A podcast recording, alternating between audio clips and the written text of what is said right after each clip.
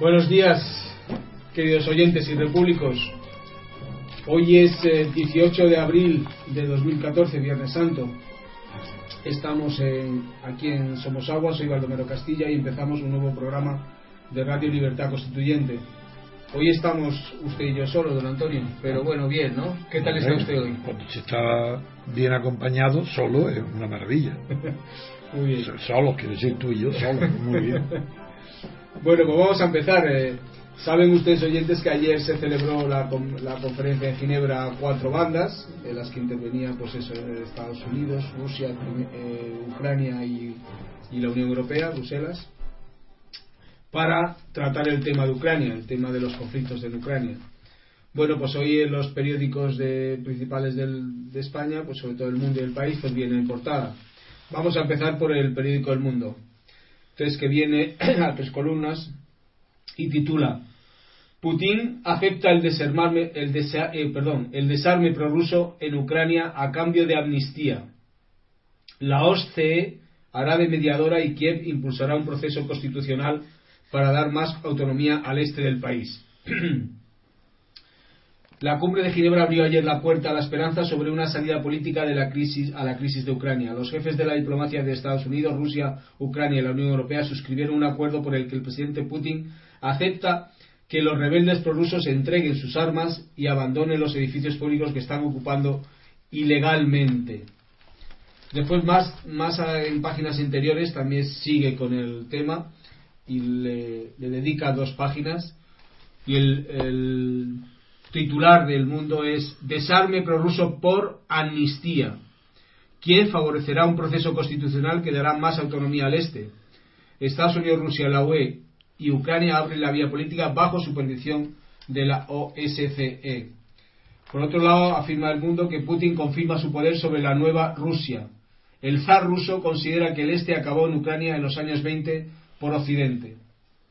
Sobre el caso Crimeo, Putin admitió por primera vez que sus soldados eran los que acompañaban a las patrullas civiles en Crimea en los días previos a la consulta secesionista, mientras Moscú mentía asegurando no tener nada que ver con los misteriosos militares y enseña que custodiaban, que custodiaban edificios públicos. Por otro lado, también titula El Mundo que dice Estados Unidos entregará ayuda no letal a Kiev Washington no se plantea enviar armas, pese a la petición del gobierno ucraniano. Pues estos son los titulares del mundo. ¿Cuál es su, análisis, sí. Pues que es escandaloso, una vez más, el diario El Mundo. Mm, totalmente indecoroso. No hay por dónde coger el diario El Mundo ante esta noticia. No es posible ser más indecente en, deformar la realidad hasta convertirla en una pura falsedad, una pura mentira. Empecemos, ya veréis.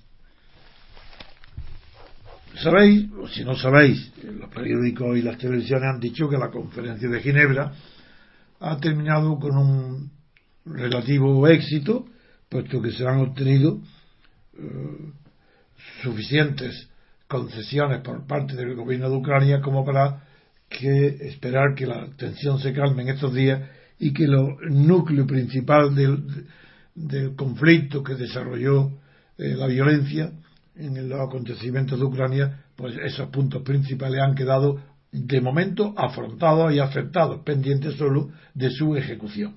Pues bien, ante esto, ¿qué dice el mundo? Veamos, dice que Putin acepta el desarme prorruso en Ucrania a cambio de amnistía. Pero qué caradura. Pero os podéis imaginar que exista en el mundo, en cualquier país, una situación donde alguien se levante, ocupe los edificios públicos con armamento, como los prorrusos, los muy bien, que son rusos, bien, los rebeldes, se ocupen el aeropuerto, ocupen edificios públicos, y se llega a un acuerdo satisfactorio, todo el mundo contento, porque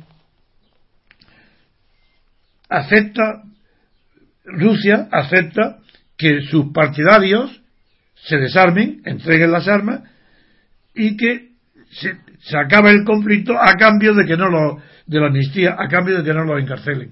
Es decir, pero es que hay alguien en el mundo que pueda creerse semejante patochada. De manera que se han levantado allí unos miles de personas, arriesgan su vida, o tienen éxito, triunfan, y ahora aceptan ceder todo lo que han hecho a cambio de no ir a la cárcel. Pero bueno, es que toman por idiotas completamente, no a los españoles, el diario El Mundo y a sus lectores, sino toda la opinión occidental. Seguimos. ¿Pero cómo, cómo puede decir eso? Dice literalmente, dice que los jefes de la diplomacia de Estados Unidos, Rusia, Ucrania y Unión Europea suscribieron un acuerdo en el que el presidente Putin, mentira, no estaba allí, el presidente Putin acepta, no es acepta, será Rusia, que es el presidente Putin, acepta que los rebeldes prorrusos entreguen sus armas y abandonen los edificios públicos que están ocupados ilegalmente. ¿A cambio de qué? Pues de que Ucrania, si se compromete a conceder una amnistía, siempre que los rebeldes prorrusos no hayan cometido violencias o crímenes. ¿Esto se lo cree? ¿Quién se cree esto? De luego, del, del periódico que lo escribe, nadie. Ni una solo, el último periodista no se lo cree. Pero ¿cómo se nota ya la falta de Pedro J? No sabía yo que había tanta diferencia entre Pedro J y, y el Casimiro. No lo sabía. Pero este Casimiro no es que sea de extrema derecha, es que es un satélite de quién? De Bruselas, de Estados Unidos, pero si es que es peor que, que Obama. Pues Obama no, no, no, piensa así. Y veamos en páginas interiores eh, que los titulares, vamos a seguir comentando mundo, porque mi indignación, como siempre, es con la mentira. Y el mundo se pasa de la raya porque es que es una trola continua toda su información. En, páginas interiores dice, el titular dice, desarme prorruso por amnistía. ¿Hay alguien que entienda en español este inmenso titular? Yo no. ¿Qué significa desarme prorruso por amnistía? Primero, que es un anacoluto, no significa nada. Desarme prorruso. Porque cualquier persona inteligente que crea que el que escribe también lo es, entiende que hay, hay un desarme de lo, un desarme de carácter prorruso. Así que se desarman los prorrusos o, sí, un desarme de los prorrusos por amnistía. No, no, eso no significa a cambio. Desarme, porque si era a cambio, todavía, pero desarme prorruso por amnistía. No, no, no tiene significación ninguna. Esto es, es verdaderamente atrasados mentales. Pero ¿cómo? Si quieren mentir, que lo digan claramente. Que digan claramente que los, eh, los prorrusos, que, ya, que en vez de llamarle prorrusos, entonces saben lo que significa, que los rebeldes entregan sus armas a cambio de que no nos metan en la cárcel. Fuera. ¿A cambio de qué? De amnistía, sí, bien, de acuerdo. A cambio de amnistía entregan, entregan sus armas y desalojan los edificios públicos ocupados. Es que es tan difícil decir eso en muy pocas palabras. Rendición de los rebeldes rusos, a cambio de no ir a la cárcel. A no ser que hayan cometido algún crimen, un delito, entonces van a la cárcel también. Bueno, pero ¿cómo es posible que puedan creerse nadie en una conferencia en, en Ginebra de las dos primeras potencias del mundo y luego del club de oligarcas europeos que es Bruselas con el gobierno interino de Ucrania que no tiene ninguna legalidad, que es interino, que no tiene poder ninguno. De hecho, sí, eh, bueno, y, un presidente en funciones. Y aparentemente se nombra un ministro de Asuntos Exteriores para que vaya allí. ¿De qué va? De fantoche. Porque es cierto que de esos cuatro hay uno que carece de poder total, que es Ucrania. Los otros tienen poderes. Lo tiene Rusia, lo tiene Bruselas y lo tiene Washington. Pero Kiev no tiene poder ninguno. Y está allí para ejecutar lo que los otros tres acuerden. Lo que los otros tres digan, el dirá amén, que es lo que ha pasado. Eso. Eso Y, en cuanto a los, los titulares con letra más pequeña, dice, Kiev favorecerá un proceso constitucional que dará más autonomía al este. Mentira. Pero si es que no hay ni una. Pero ¿cómo que favorecerá si la principal obligación que le han impuesto es un proceso constitucional para hacer de, la Constitución de un proceso constituyente de carácter federal. Pero ¿cómo que favorecerá? ¿Qué es eso? Si está obligada. Y no está obligada a dar más autonomía. Está obligada a una nueva constitución de carácter federal. Y quien lean el texto lo dicen. Pero ¿por qué miente? ¿Quién favorecerá? Para, miente para creer que ha sido una derrota total de Rusia. Y que no ha obtenido nada a cambio Rusia. Nada, de nada porque lo que ha obtenido es que Kiev va a favorecer. Y si no favorece, ¿qué? ¿Quién, qué, significa favorecerá? No es verdad, hay un compromiso formal y escrito de los cuatro eh, participantes en la conferencia de Ginebra para abrir un proceso constituyente en Kiev. La derrota del gobierno actual de Kiev es absoluta. Es que ha perdido 100%, no tiene nada que hacer. Le imponen un proceso constitucional, es decir, un proceso constituyente, perdón, y además le dicen en qué dirección, en dirección federal, para dar a las regiones autonomía, claro, la autonomía correspondiente a las federaciones. Y este, esa derrota tan grande, hablan de Kiev como si hubiera tenido un triunfo, y que Kiev va a favorecer. Y, ¿qué, es lo único, ¿Qué es lo único que queda en suspenso? Pues que, que Kiev ni siquiera tiene la facultad de inspeccionar el proceso ni controlarlo, porque todos los intervinientes en la conferencia, es decir, los tres, porque Kiev no tiene poder ninguno, ni Ucrania ninguno, los tres han confiado la supervisión de este acuerdo a la OSCE, que es la Organización de, la, de Seguridad y Cooperación Europea. Es decir, que es falso totalmente, no, no es que sea aproximadamente, es que es mentira. Es que donde es blanco, dicen negro. Pero ¿cómo? ¿quién no tiene nada que favorecer? Tiene que cumplir lo que le han impuesto las otras tres potencias. Eso en cuanto al mundo. Y todavía lo complementa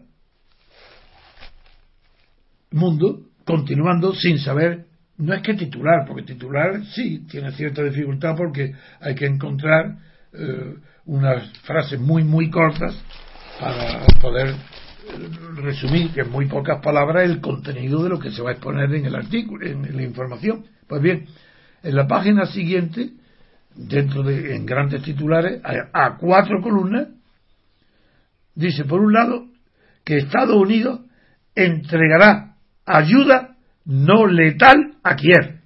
Pero hay alguien que entienda esto. Pero, pero no os dais cuenta de la tomadura de pelo. ¿Qué quiere decir? Que Estados Unidos va a entregar ayuda no mortal a Kiev. No va a matar a Kiev. La va a herir de muerte, pero no, no, la va a rematar.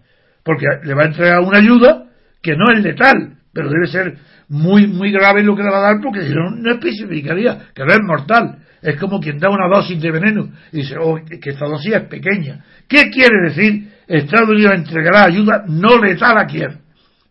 Pues ¿sabéis lo que quiere decir? Que entregará, vamos a leer lo que dice, a ver. Estados Unidos va a enviar a Ucrania fármacos, equipos médicos, uniformes, cascos, generadores de electricidad, es decir, ayuda no letal. Pero es que es algo, es que es monstruoso lo que pasa en España con la prensa. Con razón es el último país del mundo en saber leer y escribir porque los peores del mundo, desde luego de Europa sin duda ninguna, son los periódicos. Y Mundo se lleva la palma ya. Ha vencido completamente, ha sobrepasado el país. El país, lo peor del pie es que es pedante y cree que tiene libros de estilo y que sabe español. Eso es lo peor. Pero es que está, está dando sopas con ondas eh, el mundo en no saber escribir, en analfabetismo. Luego se hacen eco de una entrevista que hace con frecuencia Putin, no sé si es periódica, en la televisión, eh, sobre la nueva Rusia. Putin hay una conferencia donde se le pregunta en directo lo que se quiera. Y, y hablan el periódico Saseco de ayer, que aprovechó esa conferencia Putin para decir ciertas cosas de importancia. Y el título, otra vez, a, Putin ya no es el jefe del gobierno ni el presidente de la República, no, no, no. Putin es el zar ruso. Seguimos. Seguimos con el zar ruso. Y es, una casualidad que nos llamen dictador, les llamarán. El zar ruso considera que el este acabó en Ucrania con los años 20 por accidente. ¿Cómo por accidente? Es verdad que ahí está la traducción rusa, que no sé lo que significará, pero sabéis, en los años 20, el zar ruso considera que el, este acabó en Ucrania, el este acabó en Ucrania. ¿Cómo el este? Si el este es un punto geográfico con relación a donde mire y donde estés. El este, Moscú es el este con relación a nosotros. Pero Ucrania no es el este con relación a Moscú. Esto ni quien lo entienda. Entonces, claro, como no sé ruso, leo a ver qué palabra ha podido decir eh, Putin y desde luego no se corresponden con nada de esto. Eh, porque lo que hace Putin es que recuerda recuerda eh, la entrega habló de la habla de Crimea y habla de que fue entregada Crimea por Khrushchev en los años que eso ya lo hemos relatado y no sé por qué eh, hace 20 años entregó por accidente. Y es verdad que lo dice por accidente, lo he leído, pero yo no sé lo que quiere decir. Sí, se lo puedo leer yo, don Antonio. A ver, a ver, es, que no, sé, qué quiere decir por accidente. se lo leo. Dice, Vladimir Putin considera que los territorios prorrusos que se han rebelado contra la autoridad de Kiev son rusos, pero fueron entregados a Ucrania por accidente por el gobierno soviético. Ante la posible necesidad de garantizar los derechos de los rusos y los rusoparlantes del este y el sur de Ucrania, el presidente ruso recordó que la autorización que le dio el Parlamento ruso en marzo para enviar tropas, ya esperamos. No, no es otra cosa. Así, Él habla de que se, le entregó hay, Es que hay dos cosas. Que yo no sé que, así como lo de Crimea, está claro el origen de por qué Khrushchev, que era, que era ucraniano, se lo entregó a Ucrania cuando era ruso, y otra cosa distinta que lo entregó por accidente. Como no sé lo que es, ya me enteraré o leeré o preguntaré a alguien que sepa, yo no lo sé. Pero el segundo tema es diferente. Es que es verdad que durante mucho tiempo, durante, mucho tiempo, durante los primeros días de la crisis de Crimea, Putin negó que las tropas que, estaban, que vestían sin distintivo, pero aunque llevaban la, lo de San el, la distinción de San Jorge, que no eran rusas. Y ahora ha reconocido que dice exactamente que para vigilar y asegurar el referéndum, sí permitió, facultó la entrada de, tropas rusas. Bien, de acuerdo. Eso lo aprovechan ya para decir mentiras. Ver cómo están diciendo que Putin reconoce sus mentiras. Pero ¿dónde han visto a alguien que reconozca, un gobernante del mundo que reconozca claramente? Dije ayer que no había tropas y hoy digo que sí, que mentí, que, que eso no es verdad. Lo que él ha dicho es que, en el, que para el referéndum permitió la entrada de tropas rusas para garantizar las, eh, eh, la, seguridad ese día. Pero eso no quiere decir que se haya desmentido de nada. ¿Cómo lo va a decir tranquilamente? Aquí lo cogen como si fuese que ha reconocido ya sus propias mentiras. Bueno, pues eh, una vez analizado el, el, mundo, pues, si quiere usted pasamos al sí, país. Pasamos al país. El país también trata la, la noticia. A ver si lo hace con más dignidad. Y titula Estados Unidos, Rusia, Ucrania y la UE pactan el desarme de los rebeldes. Kiev promete una reforma federal a las regiones prorrusas. Moscú y Kiev acordaron ayer rebajar la tensión en el este de Ucrania, donde milicias prorrusas controlan edificios e instalaciones públicas. Avalado por Estados Unidos y la UE, el gobierno ucraniano garantizó una reforma federal a cambio, el Kremlin se comprometió. Ah, ya está. Aquí se ha visto la verdad. La reforma federal. Pero bueno, antes de seguir, aunque te lo voy a dar enseguida paso, pero es la criticar la palabra pactan. Mm. Porque el pacto implica el compromiso de el que pacta, del que suscribe, sobre aquellos asuntos que dependen de sus derechos, de sus facultades y de su competencia Mientras que cuando lo pactado no es objeto del dominio del que pacta, no se puede hablar la palabra pacto. Se, puede, se comprometen a impulsar, propiciar, pedir, eh, imponer incluso, pero jamás pactar. Bien, digo nada más para que ya empiece el país también empleando palabras incorrectas. No pueden pactar lo que no depende de ellos. Si depende de. Claro, sí, el gobierno de Ucrania sí puede pactar, pero los otros tres pueden imponer y, y Ucrania aceptar la imposición. Eso sí, pero que pacte Rusia y Estados Unidos y, Bruselas en condiciones de igualdad algo relativo al futuro de Ucrania, eso no pueden pactarlo, más que la actitud de ellos ante ese problema. No, porque no es algo que ellos esté dentro de su poder. Muy bien, la aclaración. Pues voy a seguir con, Ahora ya, vamos a ver, ¿qué dice? Sí. Ya en páginas interiores el, país se titula Rusia promete a Estados Unidos el desarme inmediato de las milicias en Ucrania y Kiev se compromete a amnistiar a los rebeldes y a reconocer las aspiraciones de la comunidad rusa. Un momento, Valdo. Otra vez aquí, mira, se están jugando, no juegan porque ellos no se dan cuenta, los periodistas son tan incultos, pero sí inconscientemente han jugado con el distinto significado etimológico del verbo prometer y del verbo comprometerse. Es comprometer, prometer. Bueno, Rusia promete a Estados Unidos el desarme inmediato de las milicias en Ucrania. Pero ¿cómo que promete si están celebrando entre ellos un acuerdo? Están pactando entre ellos asuntos referentes a ellos. Entonces, Rusia no es que promete, no, Rusia se compromete ante Estados Unidos, Bruselas y Kiev, ante todo, a favorecer, a pedir, a pedir, a inclinar que los, las milicias prorrusas a sus simpatizantes, sus partidarios, pedirle que se desarmen, que entreguen las armas. No puede pasar de ahí.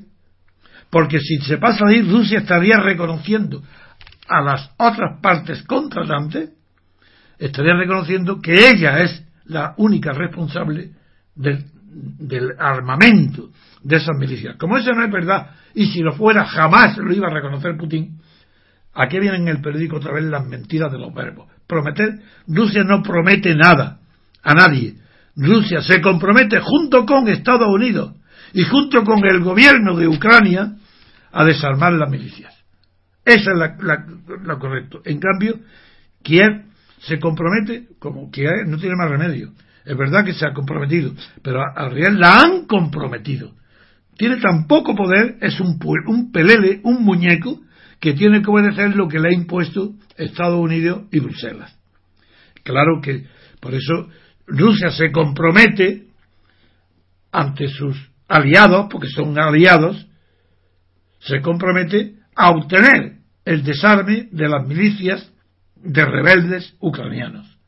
Mientras que el gobierno de Kiev se compromete de verdad, se obliga a, hacer el desarme pero no a cambio de nada, no, no, no, no a cambio, como decía el periódico El Mundo que decía la amnistía, no, no, no, se compromete a favorecer el desarme inmediato, sin contrapartida ninguna. Otra cosa muy distinta es que le ofrezcan a Rusia la ventaja de que si le pide a sus partidarios que dejen las armas, le va a decir, bueno, hemos triunfado, el objetivo vuestro y el nuestro, el número uno, ¿cuál era?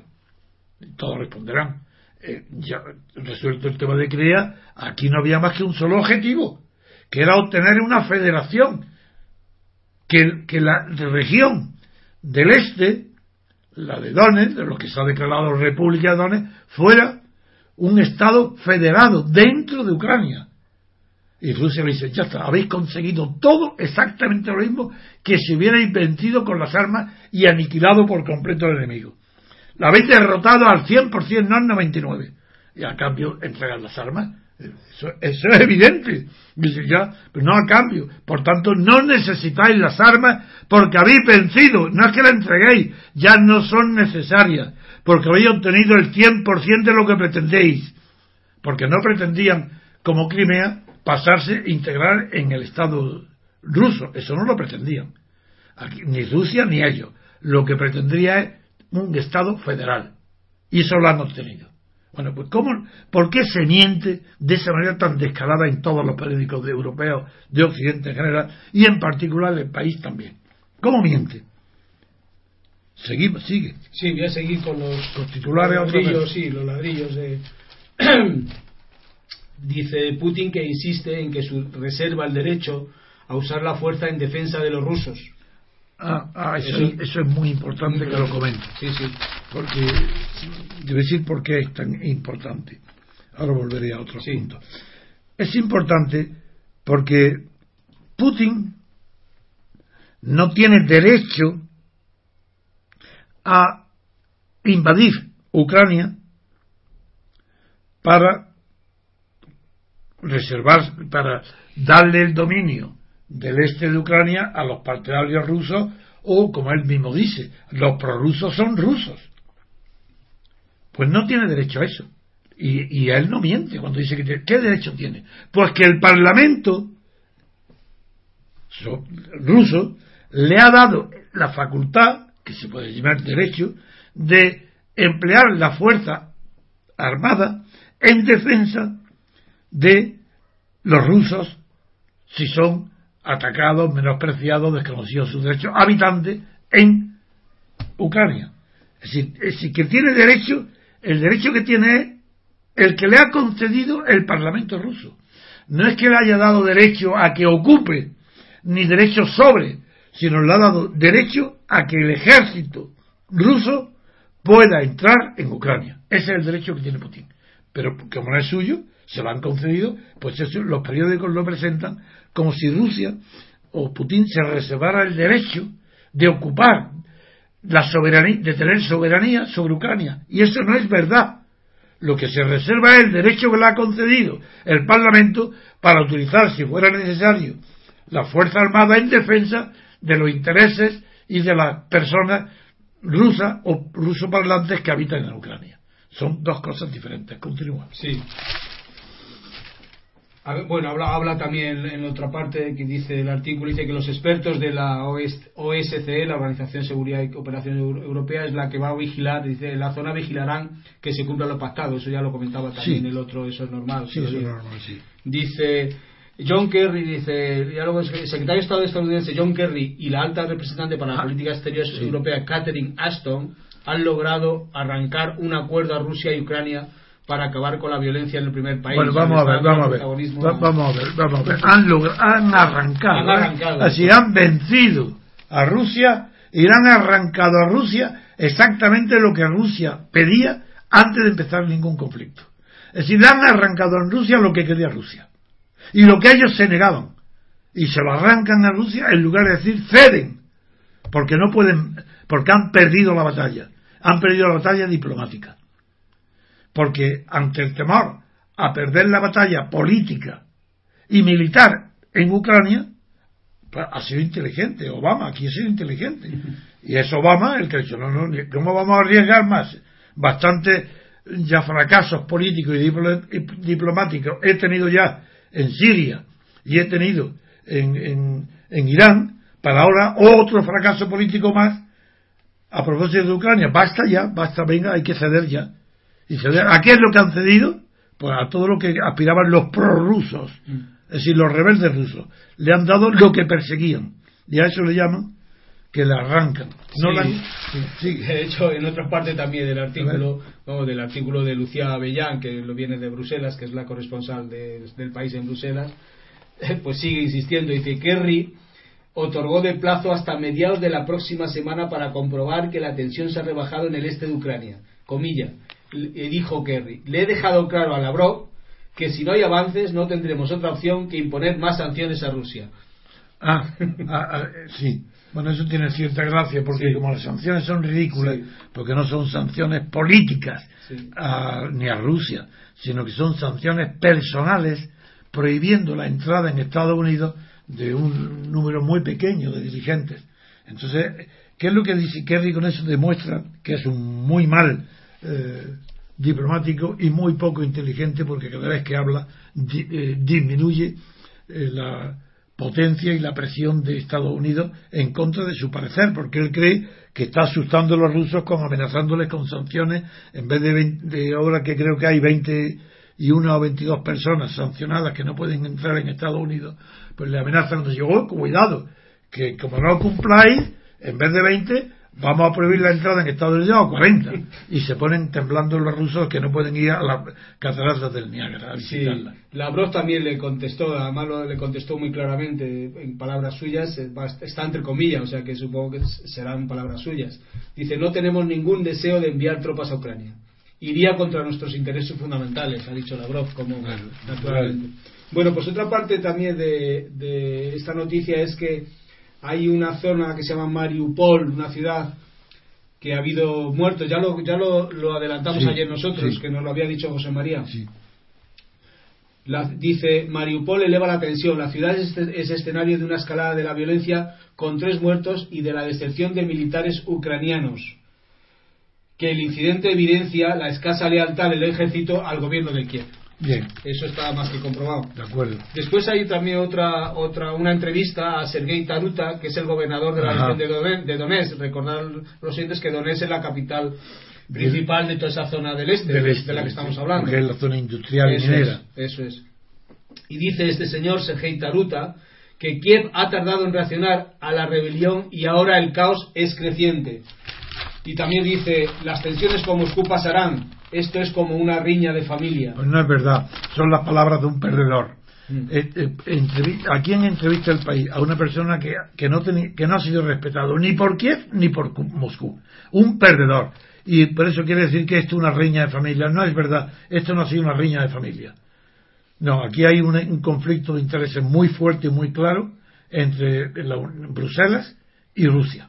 Y en ese conflicto de intereses, Bruselas ha tenido la iniciativa de eh, marañar el asunto, de enturbiar las aguas, de entrometerse en la negociación bilateral de Ucrania con Rusia, torpedearla, ofrecer ayudas eh, que, no puede, que no podrá cumplir a Ucrania si rompía los contactos de relaciones para renovar eh, los acuerdos bilaterales con Rusia a cambio de hacerlos con ellos eh, todo, ella, Bruselas ha envenenado la relación de Ucrania con Rusia. Ella es la responsable de toda la crisis, porque no hay ahí una sola cabeza en Bruselas que pueda entender ni, ni comprender de qué se trata. Y los intereses alemanes para extender su dominio sobre los recursos económicos de Ucrania ha sido superior, esas ambiciones, a la visión de futuro que ha de tener toda cabeza política cuando pasa eh, no se limita sus ambiciones a aquellas eh, fronteras que toleran los vecinos y las demás potencias. Aquí el poder en la, política internacional es donde más claro se ve el axioma de Montesquieu de que el poder avanza allí hasta donde otro no lo detenga, sea en el interior o fuera. Pues bien, el poder de Bruselas, allí no hay ningún político que sepa eh, que haya recordado a Montesquieu que el poder de Bruselas y de la señora Merkel en Ucrania no podía avanzar como ellos creían, porque ahí iban a tropezar con otro poder que le impide, que les frena el paso, que les detiene y que le ha dicho stop, y ese poder era Rusia. ¿Y, y, qué es lo que acuerdos que ha habido hoy en Bruselas? Pues un acuerdo sencillísimo, sencillísimo, donde tanto Estados Unidos como Bruselas han reconocido que se han pasado de la raya, exigiéndole a Moscú unas condiciones inaceptables y ante la evidencia de lo que ha pasado en Crimea, tenían miedo por falta de conocimiento de la, de la política, porque yo nunca pensé que el este de Ucrania iba a ser ocupado por Rusia como Crimea, eso nunca lo pensé, pero sí pensé que la, Rusia iba a apoyar la modificación de la constitución de Ucrania para que la zona este pudiera estar gobernada por un Estado federal y federado con, la, con el oeste, ya que el sur ha resuelto el tema fundamental que era Crimea, queda no obstante todavía Odessa, quedan donde hay problemas que ya se irán planteando porque no está resuelto del todo. Pero en fin, hoy lo que me da satisfacción es, uno, de ver que nosotros, no, que esta radio, y, en concreto yo, no he cometido el más mínimo error de análisis en los acontecimientos. Se han producido tal y como había vaticinado antes de que se produjeran.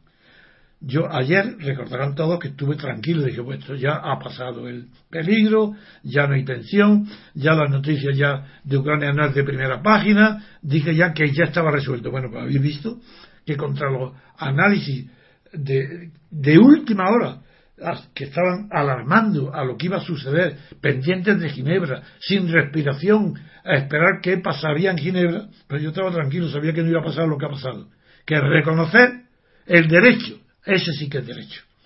El derecho de Rusia a presionar internacionalmente para que por medios políticos, como ha sucedido ahora en Ginebra, que han sido medios políticos, se llegue a una solución diplomática consistente en conceder a las minorías rusas y a las mayorías rusas, a las minorías en general y a las mayorías rusas en el este de Ucrania, un Estado federal donde estén defendidos los derechos de esas minorías.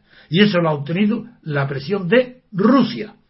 Y a esa presión de Rusia ha sido favorecida, lo ha podido obtener porque los prorrusos, los rebeldes, han tenido el riesgo y la valentía de ocupar edificios públicos y ahora, claro, han obtenido todo lo que se podía obtener y Rusia les pide que se retiren, que abandonen las armas, normal y natural. Enhorabuena tanto a Rusia como a los rebeldes rusos, como a Putin, porque han obtenido por vía pacífica, a pese a la muerte de, de cuatro o diez personas en total. Sí, sí, Maripul ha habido tres muertos ha habido. Más, pues hay que subir tres, o porque había sí. Pues eso es muy lamentable, mm. pero mucho más lamentable sería que los muertos se contaran por miles. Claro, claro. claro. Entonces, sería una guerra. Entonces ha sido una ha sido una habilidad diplomática y el rey de Lavrov, el ministro de Asuntos Exteriores ruso, continúa creciendo su fama y Putin también continúa obteniendo una aureola de triunfador en las confrontaciones que tiene con Estados Unidos. Muy bien, pues vamos a hacer una pausa, don Antonio, y seguimos con la siguiente noticia.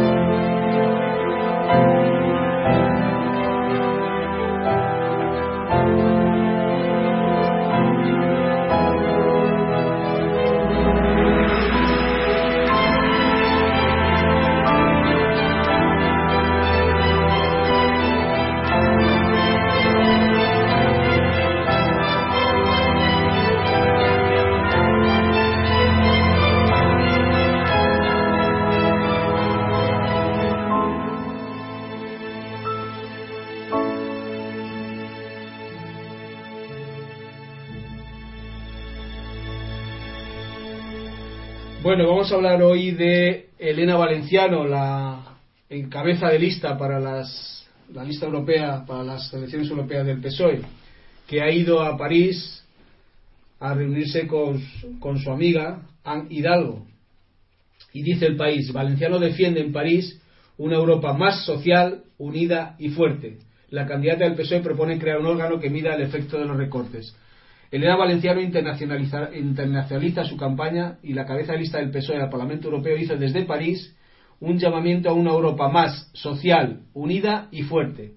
También se entrevistó con Manuel Valls, que es de origen catalán, como usted sabe. Muy bien, oye, esta mujer tiene mucha imaginación, porque ha trasladado a la política el lema de, los creadores de los Juegos Olímpicos, Marqués de Coubertin, que decía más lejos, más fuerte y, más, y más rápido. Pues ella ha descubierto que es verdad, necesita una Europa más social, más unida, más fuerte. Claro, yo, yo soy más ambicioso que ella, yo no me contento, porque le exijo más elegante, más atractiva, eh, más brillante, más inteligente, con mucha más memoria. Yo le exijo a Europa muchas más cosas que ella. Ella es poco ambiciosa porque eso es más, más, más social, unido y fuerte nada más, no. Pero es, ha sido oportuna su visita. Creo que la señora Valenciano ha ido a París en un momento adecuado.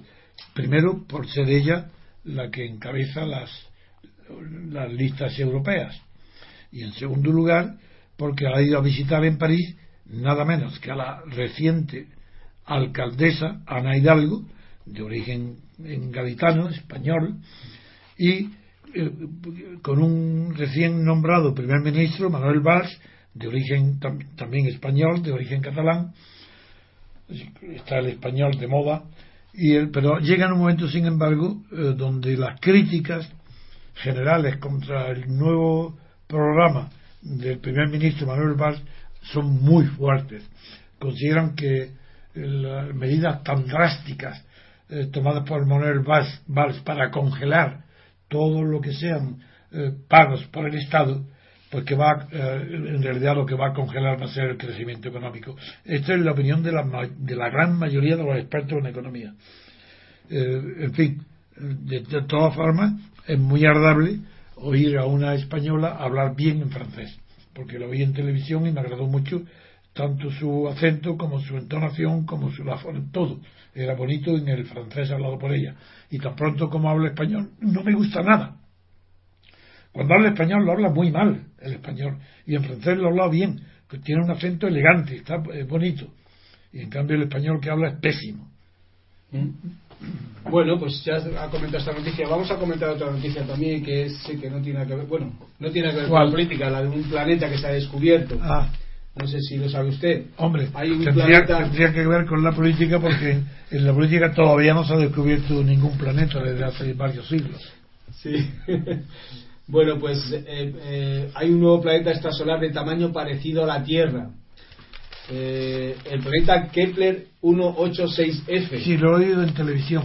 Sí. Es ligeramente mayor que la Tierra y está en lo que se denomina zona de habitabilidad, es decir, a una distancia del astro a la que el agua ni se evaporaría ni se congelaría. Los científicos señalan que teóricamente allí podría haber agua en estado líquido en la superficie. Está a unos 500 años de luz de distancia de la Tierra y es el más exterior. ¿A cuánto? 500 billones. 500 años luz. Ah, 500, años, luz. O sea, que eso no es mucho, creo. No, no es mucho, no. Eso es poco. Sí, y es el más exterior de los cinco planetas que giran en torno a una estrella enana, más, más fría que, es, que, que el Sol.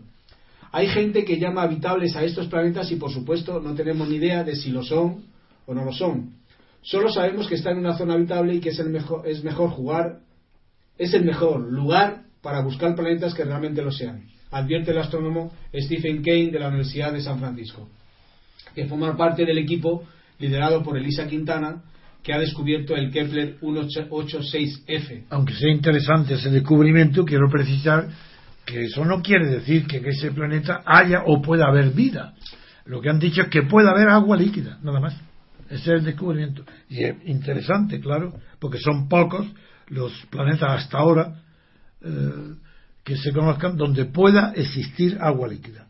Hasta ahora quizá este, de, ser verdad, sería el primero en descubrir.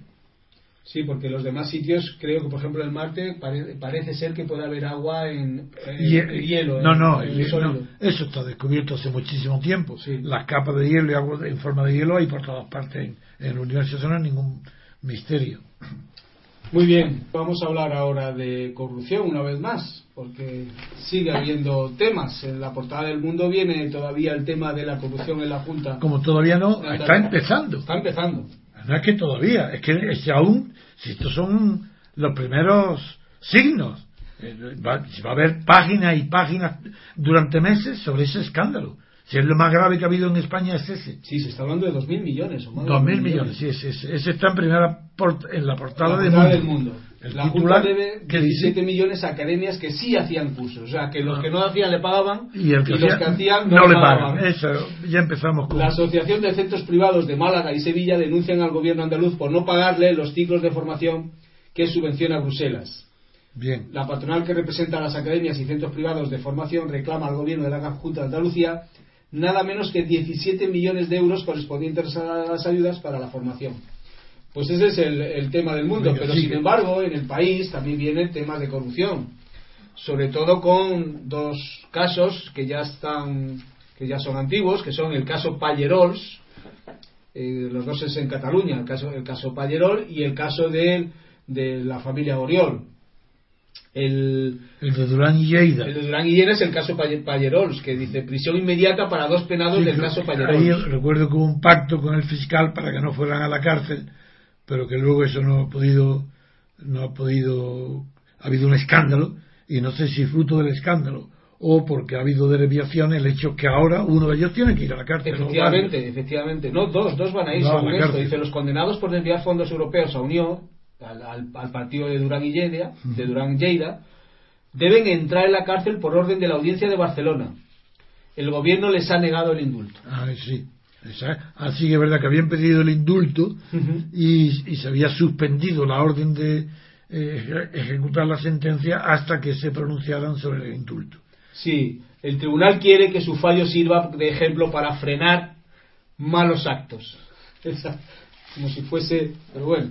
El, otro también, el otro tema de corrupción es el referente al grupo Oriol, bueno, al grupo Oriol Puyol, que es el hijo de, Jordi Puyol, ¿no? Sí, sí. Uno de los hijos. Dice el peculiar grupo de los imputados. Cuatro diputados catalanes están acusados de malversación, cohecho o tráfico de influencias y una quinta parlamentaria espera que resuelva el juez. Oriol Puyol declarará el día 30 acusado de cobrar 30.000 euros. Eso no es nada comparado con los delitos del tráfico de. Sí, aquí. Y, no, y de la ITT y lo de Andorra. Este caso, estamos hablando de millones de euros. No, hombre, por Dios. Eso será un caso particular, bien. El parlamentario del PSC, Daniel Fernández, demitirá si acaba enjuiciado. Y es, por otro lado dice que el PP ha perdonado a siete corruptos en dos años. Eso el PP no quiere decir el gobierno del PP. El gobierno del PP. Alberto Ruiz Gallardón, exactamente. Es el que más indulta. Eso es. Por otro lado. Que indulta a los kamikazes, a los que van en dirección contraria por las carreteras. Eso es. Pues la ha indultado porque trabajaba en el despacho de uno de los. Sí, bueno, el abogado, el abogado suyo es del mismo despacho que el hijo de, de, Gallardo. Y por eso, sí, mismo despacho. De acuerdo, pues por otro lado, fíjese usted, eh, don, Antonio, otro tipo de corrupción, que es que titula en el país Costaleros de la corrupción. A ver, a ver, Estamos en Semana Santa, es muy gracioso. el título es Costaleros de la corrupción. Así, que son eh, aquellos que llevan a cuestas la corrupción los que transportan de una iglesia a otra a la corrupción. Es decir, que es que los títulos, es que de verdad, es que eso es una cosa gravísima. El costurero de la corrupción. Eso quiere decir de verdad que llevan a cuestas la corrupción. Cuanto lo que quiere decir es eh, que hay costaleros que están condenados por corrupción. Eso es. Y eso, la noticia es que el Ayuntamiento de La Coruña no quieren que sean costaleros de imágenes de santos o de Cristo o de la Virgen. Y, y claro que es graciosa la noticia. Sí, se lo voy a leer porque es graciosa. La noticia la verdad es que tiene gracia. Dice, La Coruña echa, rechaza usar en las procesiones porteadores municipales sospechosos de manejos turbios en el caso Pokémon. Llevar a hombros las pesadas figuras de santos y vírgenes en las procesiones de Semana Santa en La Coruña constituye toda una cantera pública de puestos de trabajo en época de crisis a tenor de las facturas abonados por el ayuntamiento. De un total de 59.000 euros, pagó 29.000 a la empresa Sermansa, filial del grupo Vendex, principal implicado en la gran trama de corrupción municipal de la operación Pokémon, para contar con operarios porteadores hasta 207 en 12 días, a jornada completa. O sea que se pero, Sí, pero a mí me gustaría haber desarrollado un poco más el tema del indulto, porque como en Semana Santa hay la costumbre de que se indulta a algún preso, y se achaca o se atribuye esa costumbre a Málaga. Y sin embargo yo sé por mi conocimiento hace muchísimo tiempo que esto es muy antiguo que en realidad las costumbres arrancaron incluso en la Edad Media cuando se divulgó entre el pueblo el tema de Cristo, la entrega de Cristo que Poncio Pilato ofreció a un Cristo en estado lamentable a propósito eh, presentado así para que inspirara piedad y sin embargo el pueblo instigado por unos profesionales de entonces de, acuerdo con los sacerdotes pidieron que no se ante la costumbre de, indultar a un preso a un condenado a muerte pues prefirieron salvar a Barrabás antes que a Cristo. Es de esa costumbre o de esa tradición tan popularizada durante el cristianismo, arrancó una costumbre que durante el día de la muerte de Jesús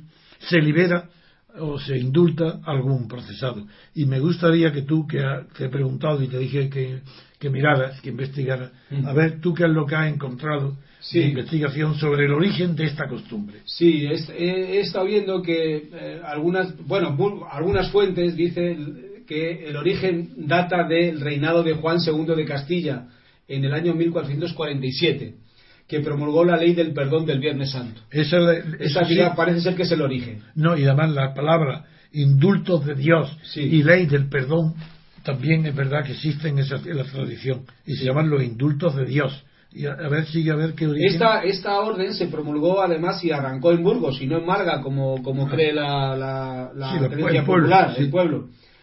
Eh, el mayordomo de la cofradía de Nuestra Señora de la Soledad, Alfonso X, recuerda que por este mismo indulto se pudo librar de la muerte al capitán de los comuneros. Al resto de los comuneros les habían concedido el indulto hacia 1520, pero él todavía estaba eh, pendiente y fue Carlos V el que refrendó. Por eso Carlos V también se le, se le Relaciona. atribuye que fue el, el- el digamos el origen creó. el que creó pero ya venía antiguamente de Juan II el el, el, el origen eh, como digo es de, de Juan II en el siglo XV Eh, desde entonces la tradición se ha mantenido de forma intermitente y la cofradía selecciona una serie de presos del penal de Burgos por otro Bien. lado eh, bueno como usted dice el país tiene también una- un pequeño artículo sobre este tema y le eh, titula los indultos de Dios Claro. el gobierno aprueba escarcelaciones antes de Semana Santa. Antes de Semana Santa.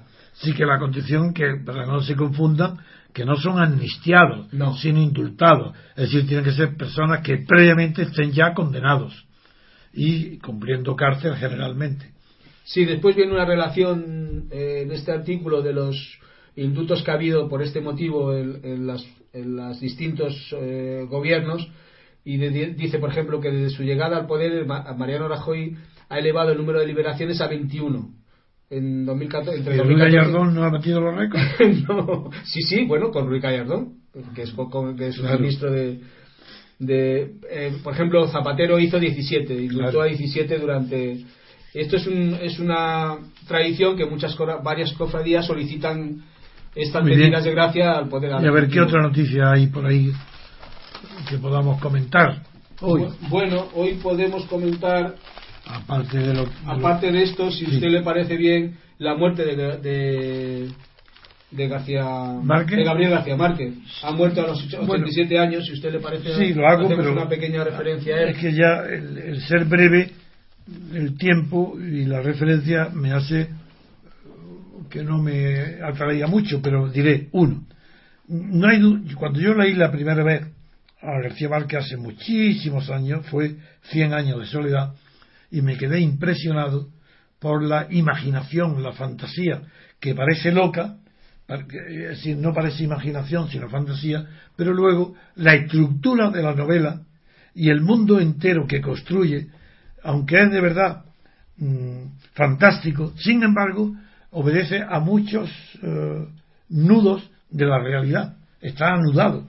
Eh, eh, por esa razón, no está mal que se le haya llamado realismo mágico, porque es verdad que tiene algo de mágico. Sin embargo, y es sin, sin duda uno de los grandes, grandes figuras de la literatura española, en español. Yo digo literatura española es todo el que escribe en español.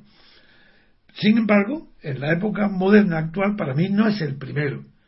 El más grande de la literatura eh, actual española ha sido mm, José Luis Borges, porque aparte de la enorme belleza de la expresión borgiana, eh, tiene también el conceptualismo, la precisión de la idea en Borges es muy grande. muy- y García Márquez eh, no es comparable. Es una literatura mucho más fantasiosa, más rica en, historia, es contar historias.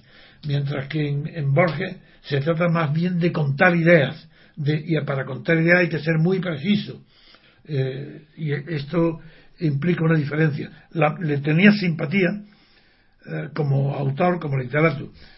Sin embargo, eh, no he- que reconozco que no he seguido mucho su obra, ni sus trayectorias políticas, no, la no me han llamado la atención y no ha aportado nada de original al pensamiento político.